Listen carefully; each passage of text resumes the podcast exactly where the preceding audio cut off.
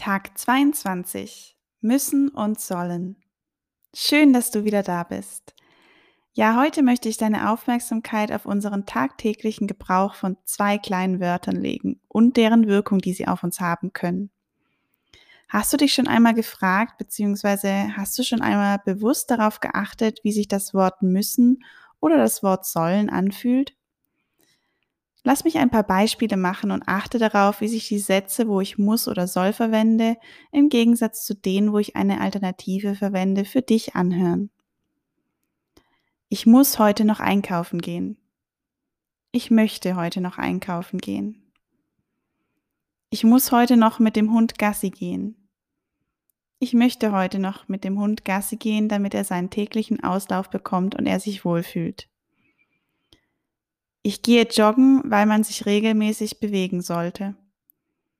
Ich gehe joggen, weil ich mich regelmäßig bewegen will. Ich sollte meine Wohnung aufräumen, weil ich mich danach wieder wohler fühle. Ich entscheide mich jetzt, meine Wohnung aufzuräumen, weil ich mich danach wieder wohler fühle. Na, hast du unterschiedliche Wirkungen bei den Sätzen gemerkt? Sowohl beim Wort müssen als auch sollen geben wir meist unsere Verantwortung für das, was wir tun oder sagen, in gewissem Maße ab.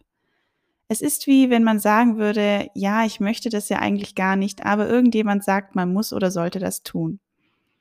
Darüber hinaus können die Wörter müssen und sollen auch oft einen gewissen Druck bewirken und man fühlt sich sehr verpflichtet. Doch wenn man es wirklich einmal ehrlich hinunterbricht, dürfen wir uns eingestehen, dass immer wir diejenigen sind, die hier Entscheidungen treffen, was wir machen wollen und das aus verschiedenen Gründen oder Bedürfnissen oder um vermeintliche Konsequenzen zu vermeiden.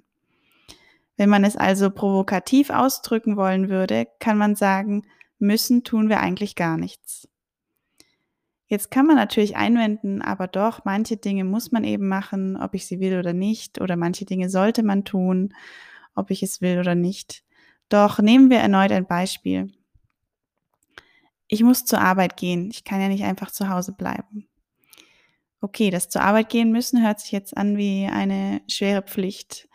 Letztendlich steht aber sehr wahrscheinlich dahinter, ich möchte zur Arbeit gehen, weil ich gerne regelmäßig Geld verdienen möchte, um mir damit die Dinge leisten zu können, die ich in meinem Leben brauche. Und weil ich aktuell keine Alternative habe, um dieses Geld verdienen zu können, wenn ich nicht zur Arbeit gehe.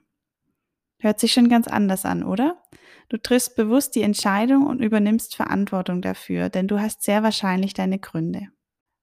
Was kann dies mir jetzt also für einen Nutzen bringen, wenn ich muss oder soll weniger verwende? Ziel ist natürlich auch hier nicht jetzt radikal und krampfhaft die Wörter komplett aus unserem Sprachgebrauch zu streichen.